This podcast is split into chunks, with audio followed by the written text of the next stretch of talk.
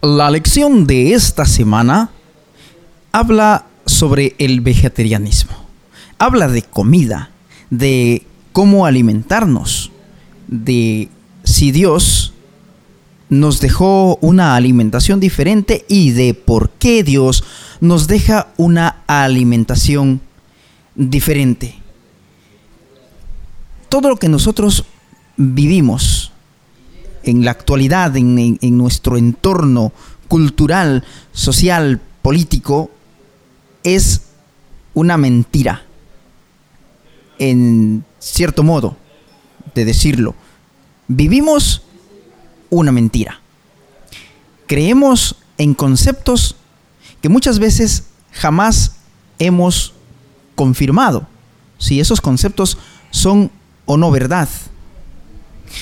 Eh, la iglesia, me refiero a la institución, no me refiero a la iglesia que estableció Dios, sino a la institución, a la institución, eh, ha adoptado una cultura de, alimentación o de alimentarnos eh, en base a otras culturas que han adoptado también el vegetarianismo, el ovo-lacto vegetarianismo, el veganismo, el crudiverismo eh, y muchas otras corrientes filosóficas de alimentarse.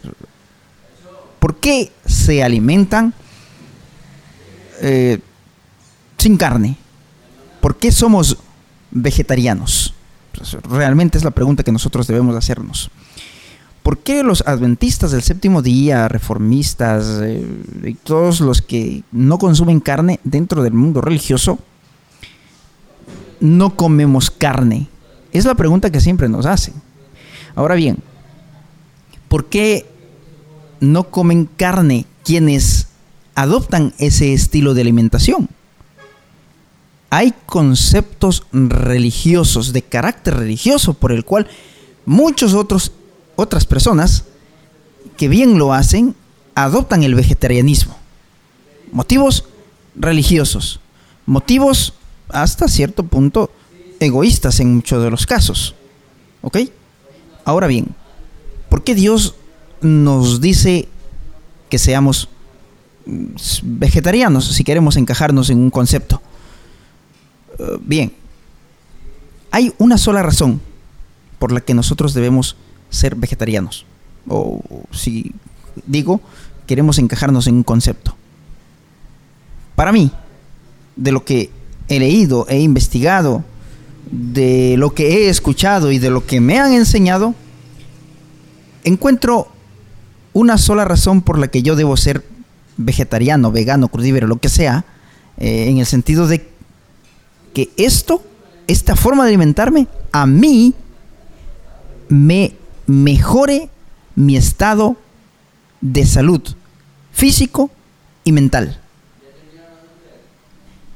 El estado de salud físico y mental debe depender de lo que yo como, independientemente sea vegetariano, vegano, frugívoro, carnívoro. La forma de alimentarme debe contribuir a mi salud física, mental y espiritual. Ahora, esto no quiere decir, claro está, que el consumo de carne sea el más apropiado. No, no el consumo de carne no es el más apropiado ni el indicado por Dios. Tú no comes carne por tu religión. No, no como carne por mi religión. No, yo no como carne para cuidar mi salud. No porque en mi, religión me prohíban, no porque mi pastor me prohíba. No, yo soy libre de decidir qué comer, qué no comer, qué vestirme, qué no vestirme, cómo vestir. Soy libre de actuar. ¿Por qué no como carne? Es por motivos de salud, porque yo considero, en base a lo que primero, me enseñó mi mamá, eh, en mi familia, en mi hogar, por lo que escuché en la iglesia, en cierto sector de la iglesia, escuché que el consumo de carne es para mejorar nuestra salud, pero, pero ahora, eh, de lo que yo investigué, de lo que yo leí, eh, por la gracia de Dios, que me dio esa facultad de leer por mi propia cuenta, de investigar por mi propia cuenta, yo concluyo, y creo que es lo que Dios me dijo a mí, obviamente, a través de, la lectura de la palabra de Dios y de la lectura de los, de los libros, de los autores, tanto religiosos como no religiosos, escritores cristianos, ¿no? Eh, en cuanto a la alimentación, ¿qué me dice? Que el consumo de carne no es el más adecuado, que el consumo de, tabaco, de alcohol, eh, no es adecuado. Claro, ¿por qué? Porque todo eso, al ser consumido por mí o por cualquier otra persona, va a contribuir no a mejorar mi salud, sino a empeorarla. Comprendido esto, sin llegar a aclarar los conceptos de vegano, vegetariano, si Adán fue no fue vegetariano. Desde mi concepción, Adán no fue vegetariano ni vegano. Adán fue frugívero. Ahora, quien esté de acuerdo con lo que yo digo, está bien. Y si no están de acuerdo, está bien. Encajanlo donde ustedes crean que Adán debe encajar. Que si el vegetarianismo que hoy practicamos no es el verdadero vegetarianismo que enseña la Biblia, eh, es de poca importancia. Porque ¿qué es lo más importante en, en la vida cristiana? Lo más importante en la vida cristiana, considero yo, en base a lo que dice la Biblia, a lo que enseña la Biblia, es la salvación de las personas. Jesús, cuando estuvo con la mujer samaritana, cuando se acercó a la mujer samaritana, eh, le dijo, mujer, dame de beber agua. Eh, nosotros ya conocemos la historia. Y la mujer samaritana empezó a, mm, querer dilucidar o entrar en discusión sobre si adoraban en el monte Jericín o si adoraban en Jerusalén.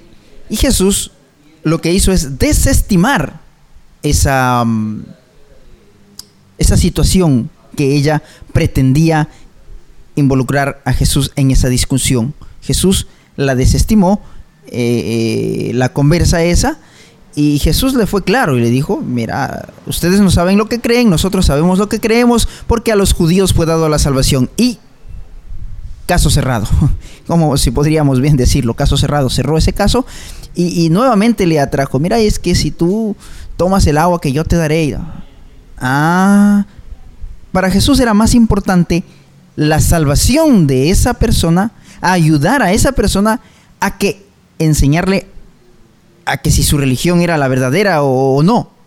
Ahora, yo podría decir, eh, ¿qué provecho puedo sacar en decirle a esas personas qué comer, cómo comer, cómo vestirse, para qué vestirse o para qué no vestirse?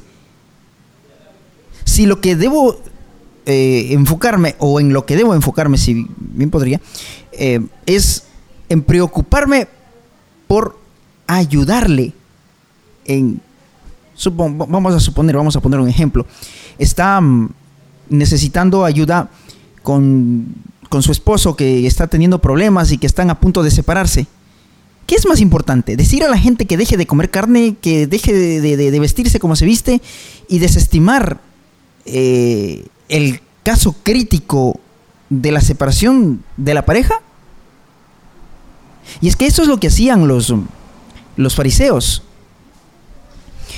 Eh, Jesús les dijo, ustedes son tan sinvergüenzas, bueno, no los dijo así, pero, pero eh, eh, lo, lo digo, ¿no? De esta forma, que prefieren sacar a un cordero, y ojo, en sábado, del hueco de un hoyo en sábado y prefieren que se muera una persona en sábado. No tienen misericordia. Y estamos en la misma condición que los fariseos. Preferimos que las personas se pierdan en sus angustias, en sus pesares, pero sí estamos preocupados en que la gente coma lo que nosotros comemos y viva casi casi como nosotros vivimos. gente que recién está aprendiendo de, de la Biblia. Cuando en realidad no le estamos enseñando de la Biblia, estamos enseñándoles de cómo deben alimentarse. Pero ese no, ese no es nuestro llamado. Dios no me llamó a, decirle a la gente qué debe comer o qué no debe comer. Me llamó a presentar el Evangelio eterno. ¿Y qué es el Evangelio eterno? El Evangelio eterno es Cristo. Presentó a Cristo. Dios nos envía a presentar a Cristo a las personas que crean en Cristo, que confíen en Cristo, que se hable de Cristo. Porque el personaje central de la Biblia es Jesús. No es la alimentación, no es el vestido, no es otra cosa, sino Cristo. Cristo es el personaje central de la Biblia. Entonces, resulta inútil, insuficiente, inservible el educar a la gente primero en qué deba vestirse o cómo debe vestir. Lo primero que debe hacerse es educar a la gente que aprenda a amar a Jesús, a vivir como cristiano. Y esto traerá, creo firmemente, como resultado que la gente deje de vestirse de manera inapropiada, anticristiana, y que deje de comer lo que tenga que dejar de comer por voluntad propia. Mientras tanto, dejemos a la gente que siga comiendo lo que sabe comer, culturalmente. Ay, dice, y usted dirá, pero hermano, ¿y no estaremos incentivando a la gente a que se complazca en el apetito? Pues está bien.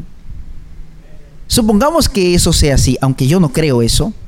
La gente puede pensar que está bien comer carne después de lo que le estoy manifestando yo, pues que crea lo que ellos quieran creer. El objetivo de, de, de, lo que le estoy diciendo es para que usted razone en qué es lo más importante. Si llevarle a usted a que cambie su, su alimentación, porque yo le exijo, o que usted cambie su vida, su carácter. Porque conozco vegetarianos que no comen ningún tipo de carne, ni queso, ni leche, ni, huevos, ni nada, nada, nada, de nada, de nada de carne, y son groseros. Se enojan por todo y de la nada.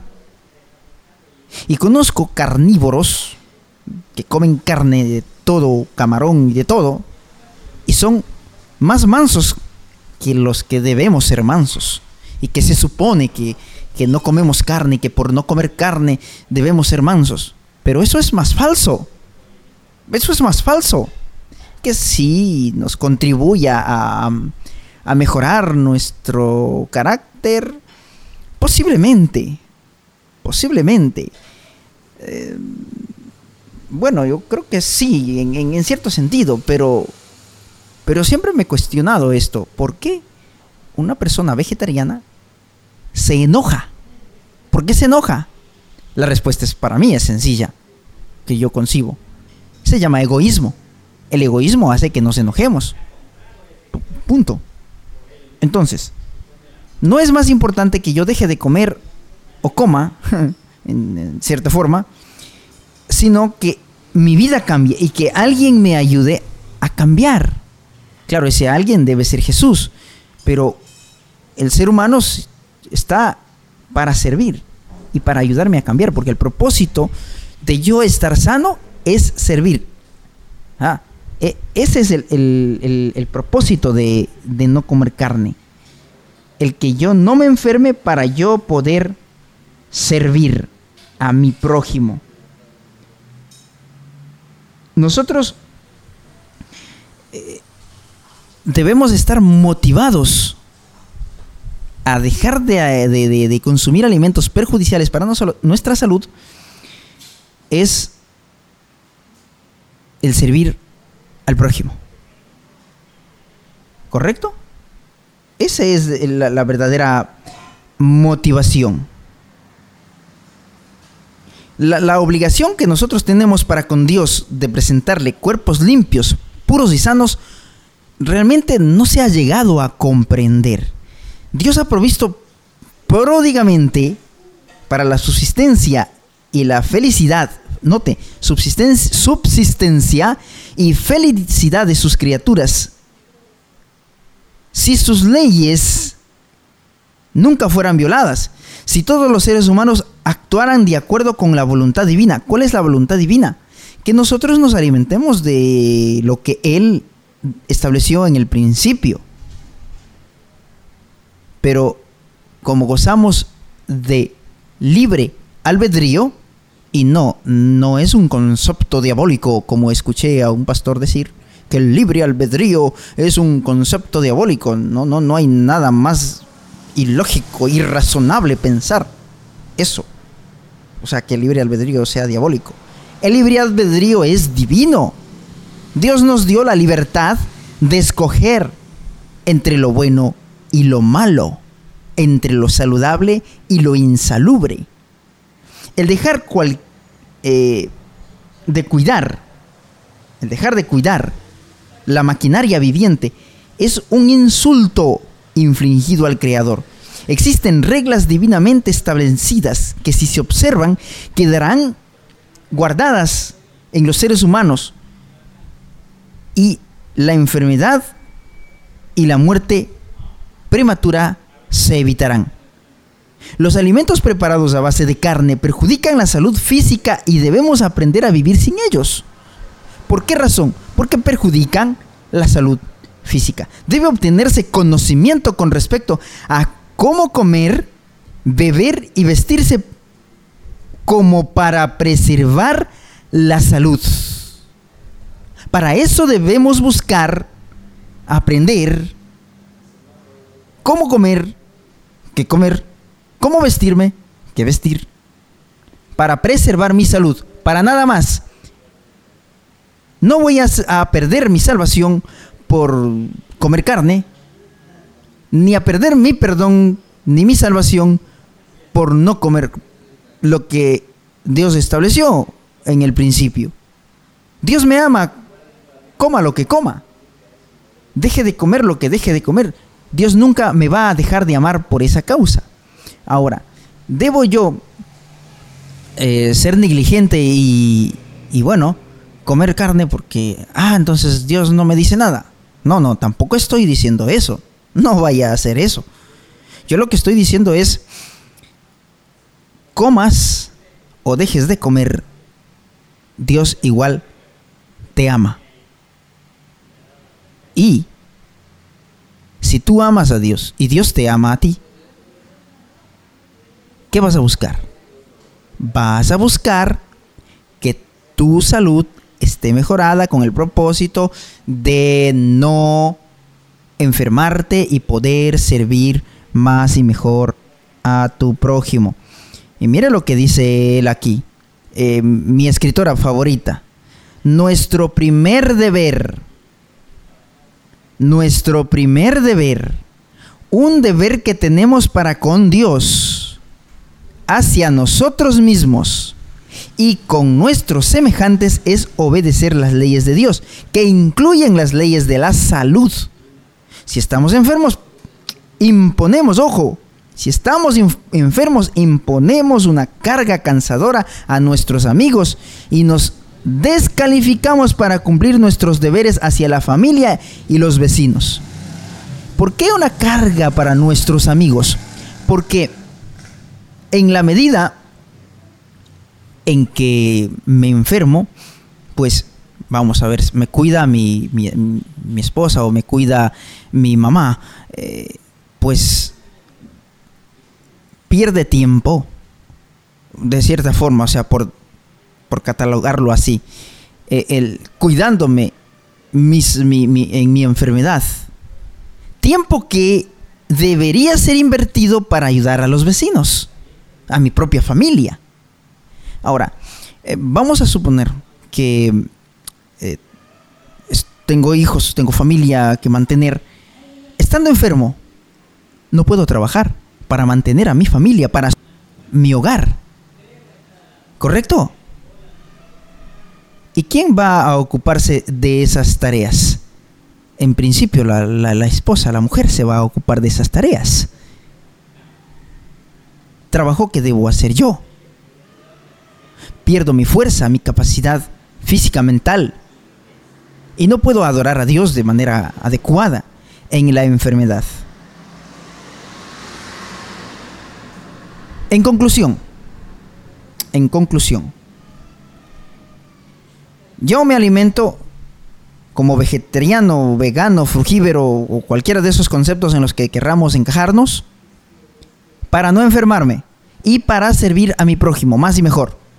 No por creencias o conceptos religiosos de que, ah, no como carne porque para el cuidado del medio ambiente, que por el animalito que sufre y que todo eso, mi alimentación, mi estilo de alimentarme, no debe involucrar principalmente eso. Claro que al momento yo de dejar de comer carne, va a contribuir a todo lo que he mencionado. Pero esa, esa no debe ser mi motivación. He visto, he visto a cristianos, a hermanos, que envían videos, ah, me han llegado videos inclusive de ellos, me han compartido, eh, eh, de animales eh, que son maltratados y, pretenden mover las emociones de, ay, el cuidado, ay, los animalitos, cómo sufren y entonces, ay, yo por eso voy a dejar de comer carne.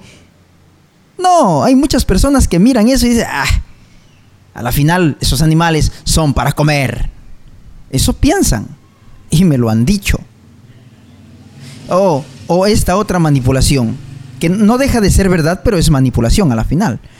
Porque es que nuestro cuerpo es templo del Espíritu Santo y esto es verdad, pero no podemos y no debemos meter cadáveres a nuestro cuerpo.